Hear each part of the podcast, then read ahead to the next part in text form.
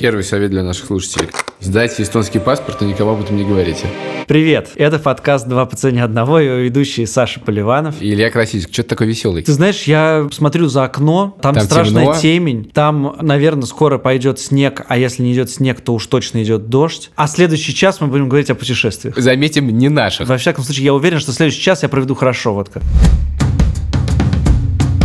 Напомним, это второй сезон подкаста «Два по цене одного», и он не такой, как первый. В этом сезоне мы каждый выпуск записываем финансовых экспертов в своей личной жизни. Они в чем-то так разобрались хорошо, как, может быть, никто другой. Э, Если у вас есть какая-то история про то, как вы разобрались в какой-то финансовой проблеме, вы, пожалуйста, не стесняйтесь, пишите нам на адрес подкаст собакамедуза.io. Мы все читаем, и, возможно, мы пригласим вас в гости в нашу студию поговорить, а может быть, ваше письмо вдохновит нас на какую-нибудь другую историю. Пора говорить про путешествия.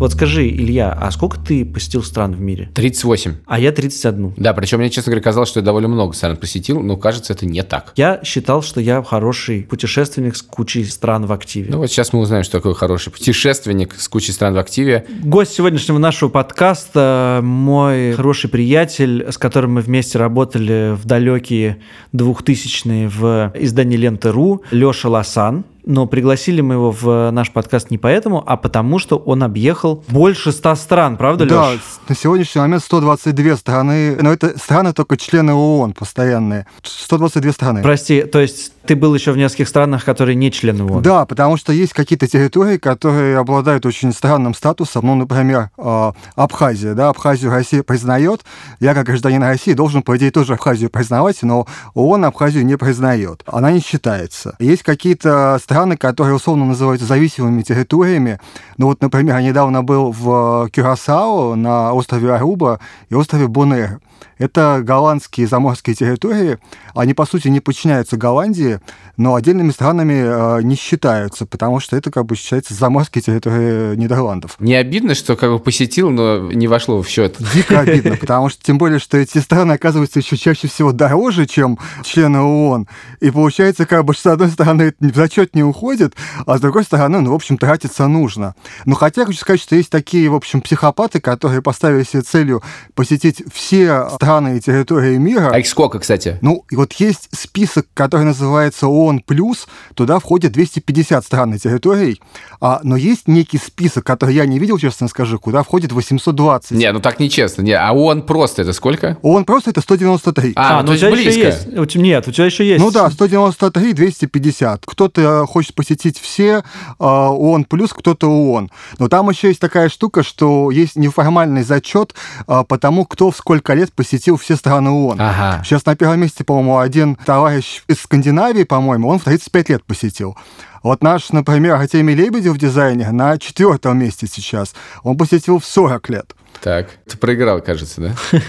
Ну, какие-то прикидки в голове есть, но есть еще э, список стран ООН плюс, и вот я знаю двух ребят из Петербурга, которым сейчас, по-моему, 27 лет, и они могут стать самыми молодыми людьми, посетившими этот список. Господи, боже мой. Слушай, прости, я вспомнил историю совершенно случайно, честное слово, не готовил к этому подкасту. Я знаю, что у тебя эстонские корни, Да, и я вспомнил, что сборная команда Эстонии по футболу первая в мире сыграла со всеми странами Европы и готовится сыграть со всеми странами мира. Это у них такой как бы спорт. Со всеми странами мира. Ну, поэтому... Все они- страны мира, прости, готовы играть со сборной Эстонии? Ну, они едут в Океанию, например, и играют сразу пять матчей там с океанскими Ну, этими океане- ладно, островами. вопрос к Латинской Америке мне скорее возникает. Ну, в общем... а это домашние матчи у них были, нет? Или они э, ездят? нет, и домашние и выездные нет. Слушай, а скажи, пожалуйста, когда ты начал этим заниматься вот прям прицельно? Ну, прицельно где-то лет 10 назад, наверное. А, Ну так, с переменным успехом. То есть я долго не был уверен, нужно ли мне это вообще. Мгм. Вот, и как-то уходил, возвращался, и, в общем, ну да, где-то лет 10 назад. Сколько стран в год это вот нужно? Твой как бы минимум, максимум? Мой минимум был долгое время 10 стран в год. Это 10 стран в год новых, да, только новых.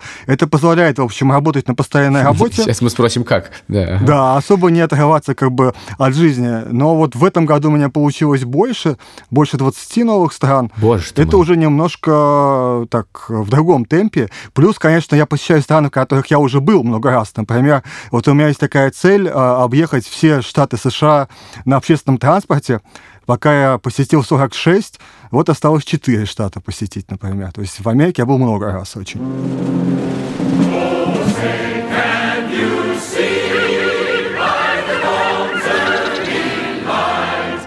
Это не считается. Тоже обидно, но не считается. А Гавайи ты как собираешься на общественном транспорте посетить? Для Гавайев и для Аляски придется сделать исключение. А, ну ладно, ну хорошо. Ладно, слушай, вот раз ты сам об этом упомянул, значит, 10 стран в год позволяет тебе нормально работать, на полноценной работе. Но давай вот просто прикинем, значит, 10 стран в год. За одно путешествие вряд ли ты посещаешь, ну, в среднем больше трех стран, да? Значит, тебе нужно сделать три больших путешествия в год. На самом деле можно так исходить, да. Но у нас в России есть законодательство, которое дарит, по сути, всем постоянно работающим жителям страны несколько длинных праздников. Дорогие товарищи, есть у нас новогодние праздники, они часто длятся больше недели. Сейчас они уже всегда длятся больше недели. Ну, всегда, да, то есть получается с учетом выходных а, дней 10. Если, например, человек работает, и он внезапно возьмет себе отпуск в конце года, даже на неделю, то вот он получается уже там две с половиной недели с учетом выходных. Вот один такой временной промежуток. Второй временной промежуток – это февраль-март. Все мои знакомые путешественники, которые работают на постоянной работе, они берут какой-то там отпуск между 23 февраля и 8 марта, ну, в зависимости от того, какой там календарь в этом году. Получается второй промежуток. Третий промежуток – это майские праздники. Там тоже очень удобно, можно все просчитать, то есть по сути, по цене четырех выходных дней можно получить э, две недели отпуска легко. Это три сразу же получается таких небольших абсолютно окошка, которые вырастают в три двухнедельные, как минимум двухнедельные поездки. Ну и у любого человека есть законный отпуск, который вроде как дробится, да, две недели, там еще какие-то кусочки. Угу. Если две недели, скажем, оставить на лето, а кусочки приписать, например, к 4 ноября, к Дню народного единства, то получится еще как бы окошечко. Вот получается у нас сколько? Пять окошек. Вполне можно уложиться. Да, но тут у меня сразу возникает вопрос, что люди в России довольно смышленые, и, как правило, я знаю, например, на Новый год, ну, как бы все знают, что на Новый год надо куда-то ехать, едут, и билеты страшно дорогие. Просто я, например, не смотрю билеты в эти временные слоты никогда на отпуск, потому что я знаю, что это как бы будет разорением. Да, это правда, но тут есть небольшой такой нюанс. Разорение будет, если выезжать ровно вот в эти даты. А если, скажем, выезжать на неделю раньше, то, наоборот, можешь поймать довольно много недорогих билетов. Конечно, если возвращаться, ну, скажем, там, 10 января, да, то вот этот недорогой билет туда будет компенсирован дорогим билетом назад. Мгм. Но в целом цена будет как бы адекватная. А если вдруг есть возможность захватить один-два дня после праздников, ну, вернуться не в воскресенье, да, не в субботу, не в пятницу, а в понедельник или вторник, то есть тем, кто работает на постоянной работе, взять там отгул, либо один день за свой счет, то это очень сильно экономит на самом деле в стоимости билета. То есть буквально один день, да, понятно. Буквально один день, потому что спрос просто меньше на эти даты. Скажи, пожалуйста, а ты не пользуешься вот такими лайфхаками? Я слышал про них, что, значит, если стать донором крови, то тебе обязаны дать, особенно если ты на какой-то госслужбе, отгул, и ты потом можешь приплюсовать эти отгулы и как-то, значит, получить еще дополнительный какой-то слот для путешествия. Ну, я про доноров крови не знаю, но есть там разные такие в законодательстве у нас моменты, но если человек работает в выходные, да, то ему обязаны предоставить какой-то отгул. Другое дело, что где-то это соблюдается, да, где-то это не соблюдается. Тут зависит от того, насколько как бы рабочее место человека, оно соответствует законодательству. В принципе, вот на моей памяти таких мест, где прям соблюдалось все, ну, ну нет положа руку на сердце, могу сказать, что я таких не встречал. Другое дело, что если все не соблюдается, то всегда есть какие-то возможности договориться с руководством, да, Ага. чаще всего идут навстречу люди.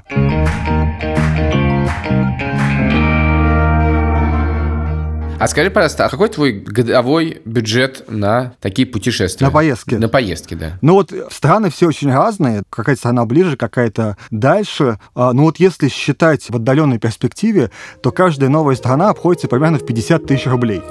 Так. А как ты это посчитал? Честно говоря, только опытным путем, потому что э, есть... А это сколько дней? В среднем это где-то неделя примерно. Мгм. Это в среднем, очень сильно в среднем, потому что, например, Соединенные Штаты Америки будут стоить дороже, а страны типа азиатские, например, да, вот я ездил недавно там на Филиппины, в Индонезию, там все очень дешево, это будет дешевле стоить. Но нужно понимать, что есть направление, куда билет дорогой, а жизнь очень дешевая. Вот те же самые азиатские страны, да, вот возьмем Индонезию, Малайзию, на месте все очень дешево, билет дорогой, либо Латинская Америка. А есть страны, где и билет дорогой, и на месте дорого. А если мы возьмем страны поближе, европейские, да, тут у нас очень много всяких возможностей сэкономить на перелете, много лоукостеров, летает наша победа, летают европейские всякие лоукостеры, можно купить билеты за мили, то есть тут как бы на билетах можно экономить очень хорошо. Но жизнь, опять же, дорогая, местный транспорт дорогой. Вот у меня 50 тысяч получилось на неделю в среднем за новую страну, это вот я считал, ну, где-то 10 лет вот так вот, Мгм. без каких-то бы изменений. Слушай, а скажи, пожалуйста, ты упомянул, что в Азии все дешево, но при этом у меня есть ощущение, не знаю, может быть, оно ложное, что когда в отдаленных странах, не европейских, по тебе как бы сразу видно, что ты турист, и на тебе все стараются навариться. И ты, не ты, а я. Все время отказываюсь в какой-то ложной ситуации, я не понимаю, это как бы на мне пытаются навариться, или реально это сколько-то стоит.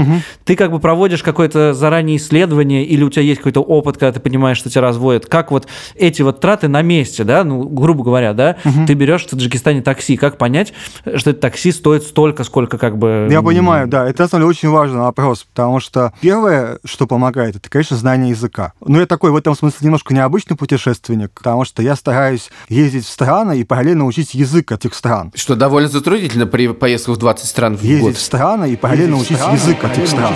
Ну, конечно, приходится делать какие-то исключения, да. Вот, скажем, китайский я не стал пока учить или японский, но, например, я довольно серьезно стал заниматься испанским языком, и мне это очень помогло при поездках в Латинскую Америку. Как только ты знаешь язык, для тебя открываются как бы очень многие двери. То же самое раньше я проделывал с Балканами, то есть я выучил в какой-то момент сербский язык где-то за три года, и все это время я ездил на Балканы, его там практиковал, и это тоже мне открывало очень многие двери, и, в общем, не позволяло меня обмануть. Вот, первое, знать язык. Второе, если вы даже язык не знаете, В этот момент отсеклось 90% или 95% заинтересованных. Так, окей. Ребята, учим сербский. да, сербский, испанский, ну, английский, понятное дело, во франкоязычных странах обычно люди, кроме как на французском, тоже не говорят ни на каком. Это касается там Марокко, Туниса и вот всех этих бывших а, французских колоний. А если вдруг язык учить не хочется, нужно обязательно выучить числительные. Это хороший совет. Числительные нужно знать просто вот на зубок все просто, вот вплоть до 100. Это помогает. Потому что даже если вы скажете просто одну цифру, да, и назовете какой-то объект, куда вам нужно доехать, это вам сэкономит деньги. В-третьих, обязательно нужно проводить серьезное, конечно, исследование места, куда вы едете. Но вот скажем, на чем чаще всего в первую очередь теряют деньги путешественники, когда они прилетают в новое место? Это такси из аэропорта. Да, это супер дорого чаще всего. На это можно сэкономить как? Во-первых, вбивается в гугле название этого аэропорта со словом transportation. Да, и мы смотрим все опции транспорта, которые есть. Это я делаю всегда, да. Да, прежде всего, конечно, общественный транспорт. Потом, второе, смотрим, какие есть приложения такси рабочие в этой стране, которые сэкономят нам денег. На этом рынке. Тоже делаю так. Хорошо. Прежде всего, Uber. Но есть страны, где Uber не работает. Да, вот, например, в той же самой Индонезии он не работает. Там есть своя компания GrabCar называется, и в Малайзии тоже она работает, в Сингапуре. Но я добавлю тут, что бывает страны, где Uber работает, но это не самый оптимальный вид транспорта. Например, какой-нибудь например, Португалия гораздо удобнее пользоваться Cabify, кажется, он называется, Да, чем Uber. Это правда, да. И он даже выглядит класснее, да? Да, это как бы нужно сравнивать. Просто нужно знать, что где, в какой стране работает. Ну вот, например, в аэропорту э, Денпасар в Индонезии местное приложение такси будет стоить ровно в 10 раз дешевле, чем на обычном такси. Вот ровно в 10 раз. Но я так понимаю, что, в общем, э, главное правило никогда, нигде не пользоваться аэропортовыми такси. Это неправда на самом деле. Вот э, Нет? есть страны, например, в Латинской Америке, где только им и нужно пользоваться, потому что оно гарантирует безопасность. А, это есть опасно, Это понятно. важная вещь, да. Да, вот, например, вся Латинская Америка и Центральная Америка – это очень опасные, особенно вечером после захода солнца места. И ночью особенно.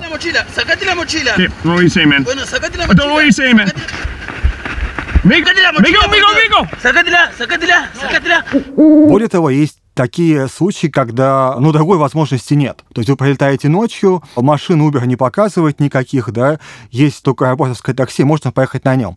Но тут важно понимать, что в аэропорту у такси тоже есть две опции. Первое, э, это может быть такси с специальной будкой, где сидит какая-то мрачная тетка или чувак в переднике, и он, э, принимая деньги, либо раздает э, заказы за фиксированную плату. Обычно там нет никакого кидалова, все очень прозрачно, может быть, чуть дорого, но точно официально, как бы легально и вообще без проблем. Либо это такси, которое со счетчиком, либо еще третий вариант, когда вам нужно договариваться о цене с водителем. И это самая неприятная ситуация, потому что, например, вот я однажды прилетел в Саудовскую Аравию, и в аэропорту города Дамам мне пришлось заплатить там больше 50 евро за такси из аэропорта, который ехал 20, по-моему, там 30 минут. И как я не пытался уговорить таксиста дешевле перевести меня, ну просто было невозможно. Я там был один, как бы не араб, да, они сразу видят, что я не местный, и сделать ничего нельзя. То есть нужно понимать, что вот все наши такие лайфхаки, они на самом деле конечны. То есть есть много ситуаций, когда мы не можем ничего сделать. Я вот тут по поводу лайфхак хочу еще сказать одну очень короткую историю. В Марокко, где есть Uber, который, ну, то есть каждый таксист в Марокко хочет тебя развести. Я не видел таксистов, которые не хотят тебя развести. Илья, а в каком это городе было? В Касабланке. При том, что Касабланка город не туристический, да, это город такой сам в себе живущий. Ну, ты все равно отличаешься. Там, если ты не говоришь на французском, ну, это уже проблема. При этом там есть Uber, который гораздо дешевле, очень удобно, замечательно. Единственная проблема заключается в том, что когда ты вызываешь Uber, и Uber подъезжает и видит, что там есть не Uber-таксисты, а классические таксисты, он все бросает и немедленно уезжают, потому что если местные таксисты видят водителя Uber, они достают нож. О, круто. Поэтому как бы лайфхак замечательный, но мы так не смогли поймать таксиста, потому что мы были туристы в месте, где наливают алкоголь, единственным, например, в Касабланке, ну не единственным, но Мне нравится Лешина реакция, о, круто, на такую историю. Ну, настоящий путешественник. Более того, знали это мы следующим образом, потому что мы стояли, ждали, ждали машины, и вдруг остановился человек на обычной машине и сказал, вы что, ждете Uber, что ли? Мы говорим, ну да. Он говорит, я понимаю, вы иностранцы, я сам работал водителем Uber в Нью-Йорке, молодой такой парень. Говорит, вот не делайте этого, их здесь ножами пыляют, уезжают. Поэтому они боятся и уезжают. Вы Uber не поймаете. Поэтому, если хотите, я отвезу вас бесплатно. То есть, как не было причин ему не верить. Круто, круто. Мы не поехали бесплатно, а в результате, естественно, переплатили таксисту. Круто. Ну, кстати, вот в Касабланке я все время ездил по счетчику, это было, правда, довольно давно уже, но тут нужно говорить по-французски как раз, потому что иначе они счетчик а Они отказываются его включать. Да, они, да. отказываются, они просто да. на отрез отказываются они его включать. Они делают вид, что ничего не понимают. Да, это правда.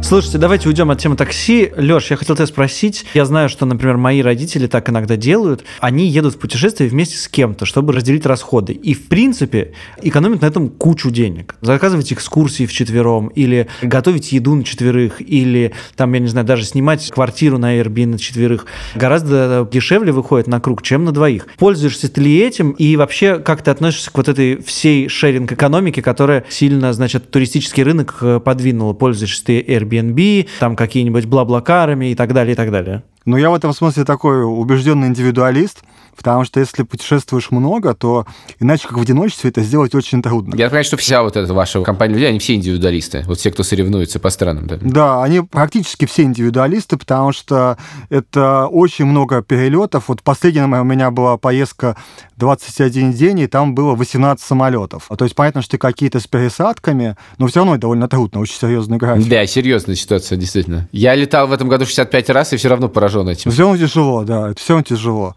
Последнее путешествие, чтобы вы понимали, о чем говорит Леша, выглядит, судя по его фейсбуку, так. Улетел ненадолго по маршруту Майами, Каракас, остров Маргарита, Джорджтаун, Гаяна, Парамарибо, Каена, Аруба, Кюрасао, Тринидад и Тобаго. Вот, в принципе, я уверен, что почти везде из этого я никогда в жизни не побываю. Поздравляйте. Ну, в общем, и не стоит, не стоит на самом да? деле. Да, в общем, и не стоит. Да, расскажи, значит, 18 перелетов, и поэтому легче это делать одному или... Да, это на самом деле легче сделать одному, потому что сохраняешь темп, и эти перелеты как бы не от любви к самолетам. То есть, например, вот чтобы попасть из Каракаса в соседнюю Гаяну, нужно вернуться в Майами. Иначе просто вообще никак. О, Господи. Через Москву, короче, все летает. Ну, через Москву, да. То есть, если посмотреть на карту, то вот только так. И связано с тем, что просто аэропорт Каракаса, он не в полной мере он работает. Как и все в Венесуэле, я подозреваю. Как все в Венесуэле, там просто кризис. Там, например, в Duty Free я первый раз в жизни увидел, продают муку и туалетную бумагу. Я такого больше нигде в мире не видел. Ой, ну это очень важный продукт, кажется, в Венесуэле. Очень редкие. Ну, прости, в Duty Free это же ты вывозишь. Кто поедет в Венесуэлу, туалетную бумагу берите обязательно с собой. Это важно.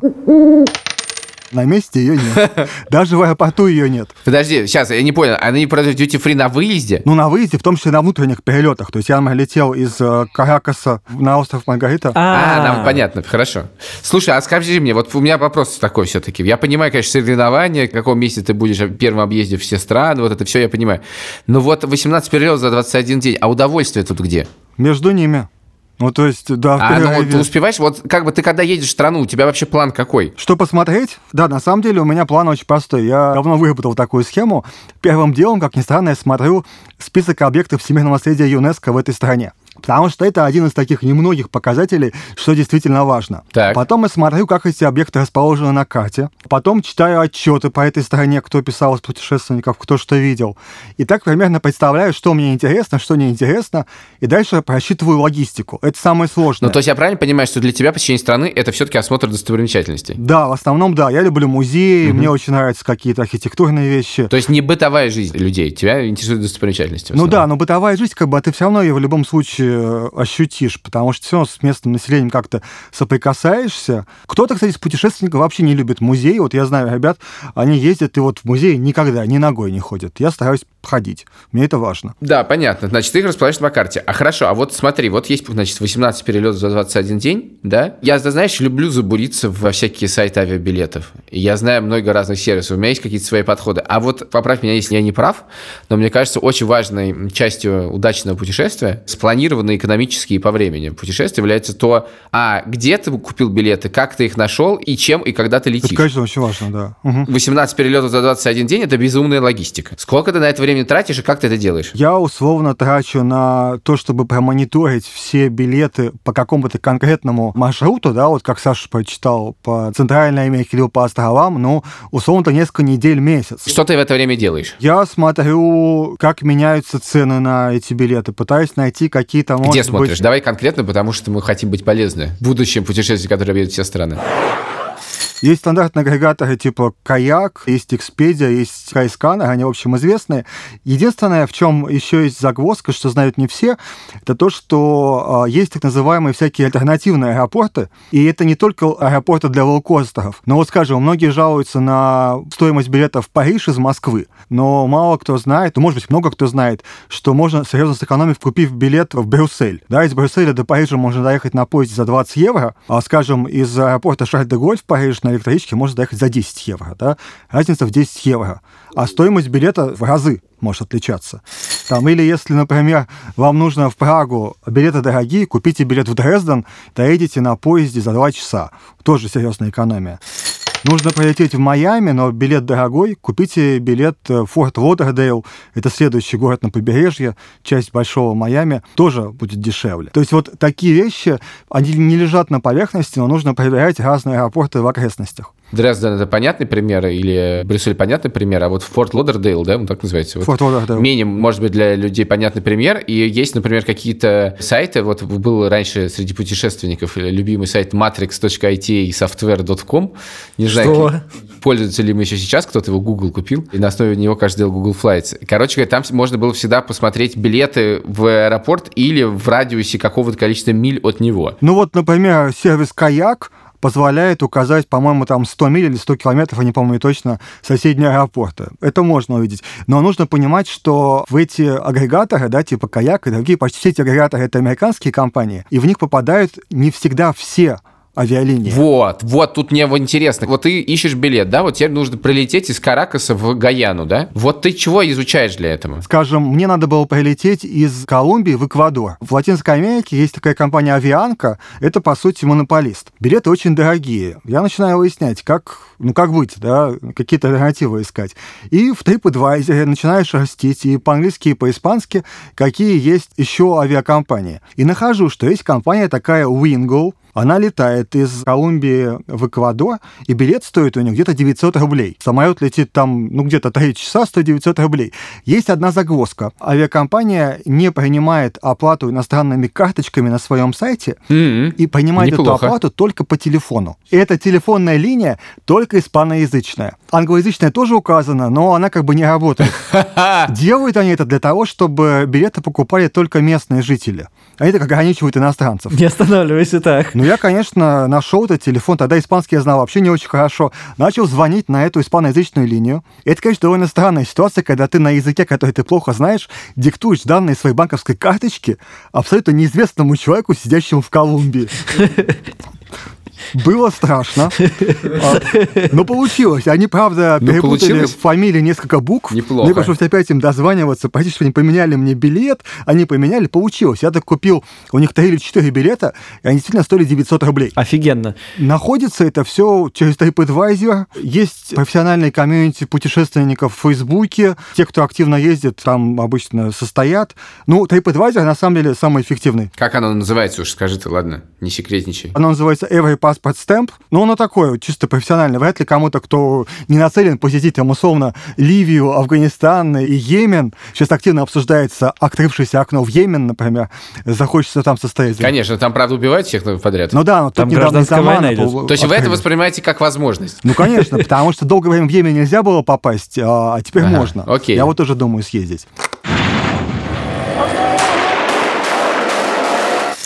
Можно, но не нужно. А вот скажи мне, вот я зацеплюсь за фразу every passport stamp, а с визами как дела обстоят? Во-первых, у тебя, конечно же, два паспорта, да, российских. Да, обязательно два. И виза это очень большая преграда э, для россиян, потому что нам, к сожалению, визы нужны в очень большое количество стран, и тех мест, куда нам попасть легче, чем европейцам и американцам, их очень мало. Ну вот одно из них это Венесуэла. Нам виза в Венесуэлу не нужна. Ей! Но нужна туалетная бумага. Виза не нужна, туалетная бумага нужна. Это очень здорово, да, круто, можно лететь. А муку тоже нужно не забыть. Но, скажем, а, вот вся Латинская Америка для нас безвизовая, кроме одной страны, Суринама. И мне понадобилось получить визу в Суринам. А там голландская виза не действует? Нет, не действует. Это же Голландия, нет? Нет, это не Голландия. Голландия это Кюрасао, Арубу и Боннер. А вот Суринам это независимое государство. Обидел сейчас всех суринамцев. Простите, простите, беру свои слова обратно. Посольства Суринама в России нет.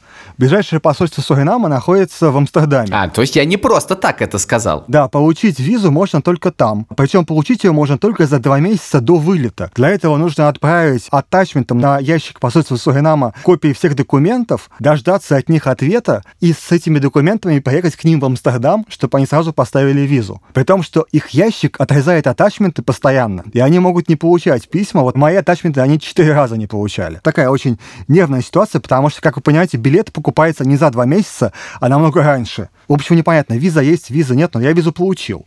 То есть виза это трудно. В французскую Гвиану я хотел поехать из Суринама, и с шенгенской визой обычно туда попасть нельзя. Нужно получать особую визу французскую, которая действует на французские заморские территории. Это особая виза. Она стоит даже дороже, чем шенгенская. То есть, на самом деле, очень много таких вот э, препон, связанных с визами.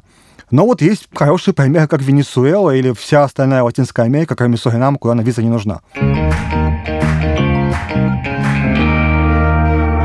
Слушай, а вот ты сказал, что одна новая страна тебе обходится в среднем в 50 тысяч рублей. А можно ли так сказать, во сколько тебе обходится каждая новая страна paperwork в часах. Вот Суринам занял у тебя много часов да, работы над визами, над планированием, над всем остальным. Можно ли оценить вот во времени, сколько каждая новая страна тебе обходится кабинетной работы? Сложно сосчитать. Если ты постоянно путешествуешь, ты постоянно находишься в каком-то исследовании. То есть нужно понимать, что у всех путешественников в голове на самом деле маршруты расписаны года на два вперед точно. Обычно на год вперед покупаются билеты, но на год, на полгода вперед. А ты правда покупаешь за год билеты, да? Ну, не за год, за полгода стараюсь покупать эти билеты. Если чуть позднее, то это уже немножко так, ну, стремновато, потому что и цены растут. Ну, с другой стороны, если визу нужно получать, то билеты покупать страшно, вдруг как бы визы не будет. Но для визы часто и билеты нужны, то есть такая ситуация странная. Но в голове маршруты, конечно, расписаны там на пару лет вперед все есть. Слушай, ну там же, наверное, если за год вот такой планируешь, или за полгода, то там дальше начинаются, небось, всякие транспортные факапы. Что-то отменилось, Да-да, вот я где-то тоже что-то поехало. спросить. Или ты э, просто не- опоздал на Не, сам- не дали визы, вот это Да. все, вот это же может все Да, сломать. это правда. Например, вот я, когда летал в Венесуэлу, там, как я сказал, сообщение не очень надежное. Летает только там одна авиакомпания из Майами в Каракас, ну, еще парочка там есть, другие города. Мой билет, его больше 10 раз меняли, один раз отменили. Мне пришлось его восстанавливать. Я покупал этот билет за мили ВТБ, и ВТБ, на самом деле, мне помог. Они подключились там э, к агрегатору One to Trip, чтобы мне билет восстановили, потому что мне его отменили по ошибке. Таких ситуаций множество, действительно. А бывала ситуация, когда ты сам что-то не так сделал, например, вот в середине 18-самолетного путешествия девятый самолет проспал, например? Бывает. Это, на самом деле, самый страх путешественника – это заболеть. Заболеть вдали от родины, э, если еще не знаешь язык, если нет э, нужных медикаментов. Вот я, например, э, несколько лет назад отравился очень серьезно в Иране, в городе Исфахан. Это было совершенно чудовищно, потому что у меня был с собой разговорник фарси, я с ним ходил в местную аптеку и объяснял, что со мной случилось. Они меня не очень понимали, давали какие-то медикаменты, потом развели меня на посещение местного врача, который зачем-то меня взвешивал. Каждый иностранец должен быть взвешен в Иране. Да, каждый должен быть взвешен, потому что я был отравлен, и можно представить мои симптомы, такие довольно неприятные. Я приходил с разговорником фарси в аптеку, там четыре молодые девушки, главный аптекарь в усах, почему-то очень похож на русского, и я вот все эти симптомы ему на своем фарси ломаном объяснял. Они там хохотали, а я, в общем, стоял и пытался как-то переварить. Не хохотал. И не хохотал, да. Старался все держать в себе. سلام من آنیتا ام از دیدنت خوشبختم Hi, I'm Anita. Nice to meet you. И как-то, в общем, ситуация была очень тяжелая, и мне пришлось поменять билет. Я улетел назад раньше, чем мог. У меня полностью поменялся маршрут в середине пути. Мне просто пришлось вернуться. И на самом деле вот эта ситуация заболеть вдали от дома, это самое опасное, может быть, что происходит с путешественником. Прости, у меня появилось сразу много вопросов. Во-первых, вопрос у меня такой. Какой запас денег ты с собой имеешь, когда ты путешествуешь, если это не секрет, конечно? И каким образом это происходит? Абсолютно не секрет. То есть я стараюсь с собой брать это 100 долларов на каждый день. Наличными. Зависит от того, на какой срок э, едешь, но чаще всего наличными, потому что в подавляющем большинстве стран к доллару относятся лучше, чем к другим валютам. А где ты их меняешь? Я меняю в Москве. Ты меняешь их все в Москве? На местные валюты, я имею в виду. Нет, нет, доллары я меняю в Москве, а местную валюту я меняю, конечно, на месте. Тут есть свои всякие лайфхаки. Давай. То есть нельзя менять деньги в аэропорту. Да, естественно, конечно, если, в коем случае. Если нужно поменять в аэропорту, то нужно менять после выхода из зоны выдачи багажа. Да. Там курс будет лучше. Курс, который до выдачи багажа, это настоящие грабители там сидят. Да, это настоящие грабители, хотя тоже есть исключения. Вот, например, в Перу, в городе Лима, в аэропорту вместе выдачи багажа очень хороший курс. Не знаю почему, но это единственный пример, который такой я знаю. Запомните, Ошибка Да. просто. будете в Лиме. Меняйте деньги сразу. Да. Если, например, в стране нет легального оборота иностранной валюты, такие страны есть. Привет, Венесуэла. Ну, например, Венесуэла. Долгое время такой страной был Узбекистан. Узбекистан Конечно, я тоже хотел сказать, да. Долгое время такой страной был Иран, и, по-моему, остается. Вот я скажу про Иран, например, там официальный курс от реального отличался ровно в пять раз. И поэтому, когда я покупал новый билет себе из Исфахана в Москву, мне сказали, ну, с вас мы возьмем 500 долларов за этот билет. Я говорю, а сколько это будет в местных деньгах? Я говорю, столько. Я говорю, минуточку. Я вышел из этого бюро путешествий, пошел в местную лавку по продаже ремней и кожаных изделий, поменял 100 долларов с помощью калькулятора, вернулся к ним и заплатил 500 долларов. То есть я заплатил местными деньгами, но да, по рыночному класс, курсу. О, это хорошая да. история. И тетка, которая со мной сидела, там принимала деньги, я, конечно, все поняла. А с Nice to meet you. Ну хорошо, нет, все-таки мой вопрос еще такой. 100 долларов на день. А на случай форс-мажора, это где, на карточке лежат деньги? Ну вдруг что-то случилось? Ну на карточке. Ну то есть нужно понимать, например, что есть страны, где карточки не работают. Даже Венесуэла. Ну вот вы с Фахани, как с карточкой-то быть? Никак, только наличные деньги. Карточки никак. А сколько ты берешь в таких случаях запасных денег? Условно я стараюсь вот такую формулу, да, чтобы 100 на каждый день и плюс денег достаточно, чтобы мне купить билет домой за наличные, в случае чего. Ага, я понял. А теперь расскажи два слова про твою страховку. Вот это я и хотел сказать. Про медицинскую страховку. Долгое время у меня была страховка по работе, да, то есть страховка для выезда за рубеж, которая действует во все страны мира там, в течение года. Но а, когда такой страховки по работе у меня не было, и сейчас у меня и нет, то я просто каждый раз покупаю страховку у Альфа-страхования. Не боюсь в этом признаться. Удобство в том, что страховка покупается сразу же на сайте, ты ее распечатываешь, никуда ехать не нужно. Очень удобно, можно выбрать там все страны, где тебе нужно покрытие страховое. Просто за секунду это все делается. А факапов не бывает с этим, когда страховая лажает как-то? У меня не было никогда факапов. Окей. Факапы были тогда, например, когда я пытался сэкономить и при поездке в Таиланд страховку не сделал. Те, кто ездил в Таиланд, знают, что в Таиланд очень дорогая страховка. Она отличается от страховки там в Шенген в разы просто. И многие экономят. Да, это правда, я делал, да. И, и, и в чем был факап? Ну, пока был в том, что я заболел, и у меня не было страховки. И мне пришлось как бы за свои деньги там обращаться в местные клиники, там покупать лекарства и так далее. И когда ты заболел, ты страховку не можешь купить с этого дня, понятное дело. Можешь купить только на следующий день, либо через два дня. А через два дня я уже выздоровел, страховка все равно купил. То есть потерял деньги дважды. Слушай, а скажи мне, у меня есть, наверное, последний практический вопрос, хотя у меня, конечно, гораздо больше, но иначе мы будем сидеть вечно. Ты сказал, что тебе ВТБ помог с билетом, да, в Венесуэле. А вообще, как ты пользуешься мильными программами? Потому что для меня мильная программа – это вещь, на которую я подсаживаюсь, да, но я не знаю, где тут, насколько я пользуюсь тем, что мне дают, а насколько меня используют. Ну, чаще всего используют, конечно. У меня долгое время уже есть карточка Аэрофлот бонус. Так. Ну, потому что просто альтернатив Аэрофлота очень мало у нас, к сожалению. Тут нужно подходить с умом. Дело в том, что есть куча направлений, где сборы аэропорта сжирают большую часть выгоды. Это правда, да. Ну вот, скажем, э, билет из Москвы в Париж туда-обратно, даже за мили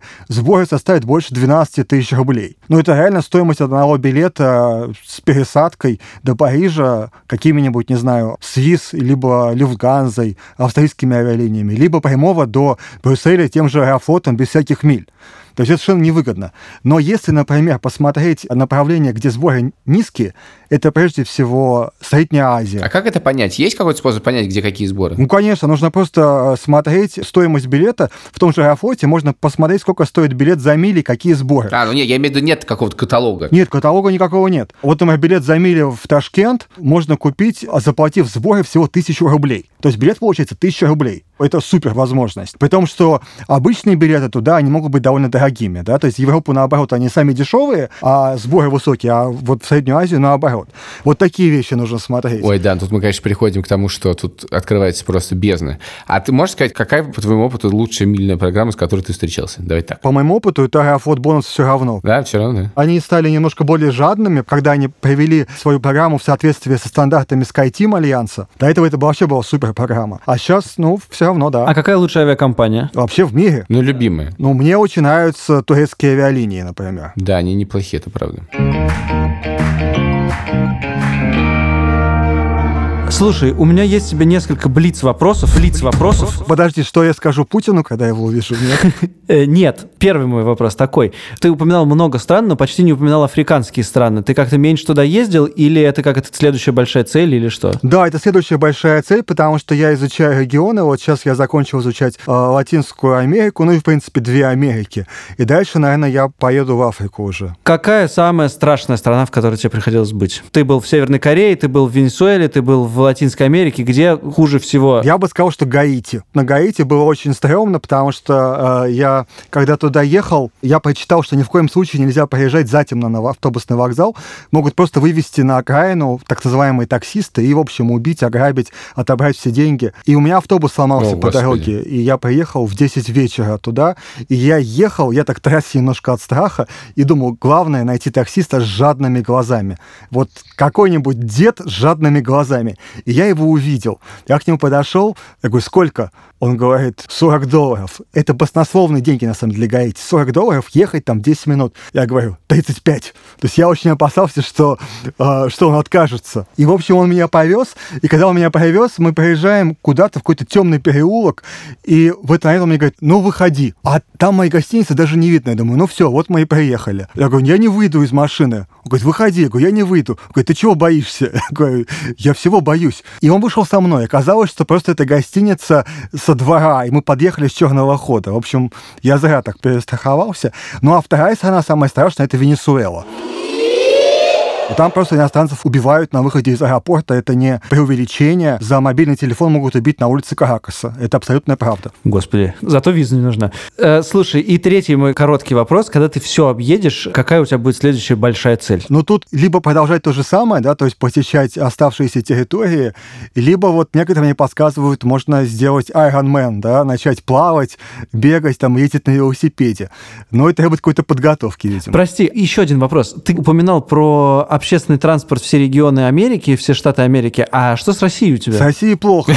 Россию я посетил хуже, чем США, к своему стыду, да. Меньше регионов. Но есть такая цель. Есть, есть, конечно, да. Скажи, пожалуйста, такие плохие вопросы, но можешь рассказать самую абсурдную историю, которая случилась с тобой во время этих логистических э, изысканий? Ну, в смысле, я имею в виду вот в этих у всех сложных путешествиях, получении виз, переездов, странных аэропортов, странных стран. Самое абсурдное, что с тобой случилось? Ну вот я могу рассказать из недавнего, когда я был в Гаяне, я зашел в местный музей э, в Джорджтауне, и мне э, смотритель сказал, молодой человек, у нас такое правило, вы можете фотографировать в музее, но только селфи.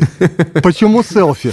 Он мне отвечает, на фото должен быть обязательно человек. Так как вы одни, значит селфи. То есть он и смотритель мог тебя сфотографировать, в принципе, да? А, ну, в принципе, да, но должен быть обязательно я в кадре. Я не знаю, почему. Я пытался добиться какого-то ответа, но никакого не получил.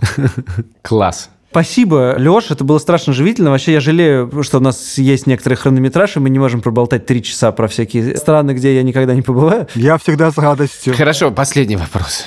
Скажи, для тебя это больше коллекционирование или удовольствие от поездок? Ну, в какой-то момент удовольствие пришло в коллекционирование. Понятно. Ладно, ясно, спасибо. Э, Спасибо большое. Это был Алексей Лосан, человек, который объехал 100... 22 страны. 122 страны. Спасибо большое. Да, спасибо огромное. Пока. Да, пока. Был рад. Взаимно.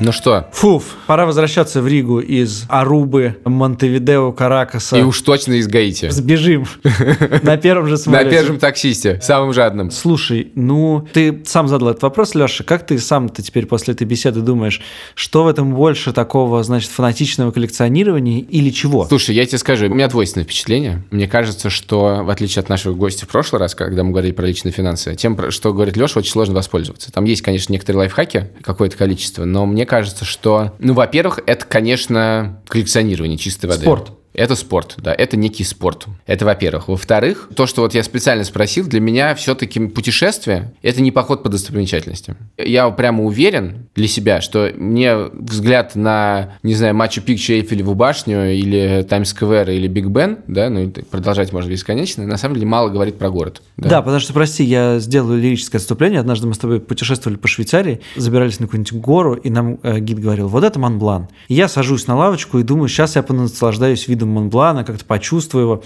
Ты делаешь две фотографии, говоришь, дальше пошли. Очень круто, очень круто, мне здесь очень понравилось, дальше пошли. Ну да, у меня включается что-то туристическое, что да, я хорошо, я сделал фотографию, но в общем в целом я ничего не чувствую. Для меня это такое. Понятно, что это совершенно другой способ путешествия. При этом э, действительно, мне кажется, это правда соревнование такое. Другое дело, что даже в этом соревновании ты, конечно, все время видишь некоторые абсолютно парадоксальные вещи, которые происходят в мире, абсолютно из другой реальности. Все равно ты что-то увидишь. Но так или иначе, все, что советует на самом деле Леша, не знаю, могу ли я назвать его Лешей, Алексей, мы сегодня познакомились, но так или иначе, вот это вот сбора, да, э, ты понимаешь, что для того, чтобы узнать, какой сбор, тебе этот каждый запрос нужно сделать на сайте Аэрофлота. Не самом лучшем сайте на свете, хочу вам сказать. То есть это требует такого упорства бесконечного, Не, это которое постоян- даже мне, я люблю это работа, все, да, да. это прямо действительно такое путешествие готовится полгода.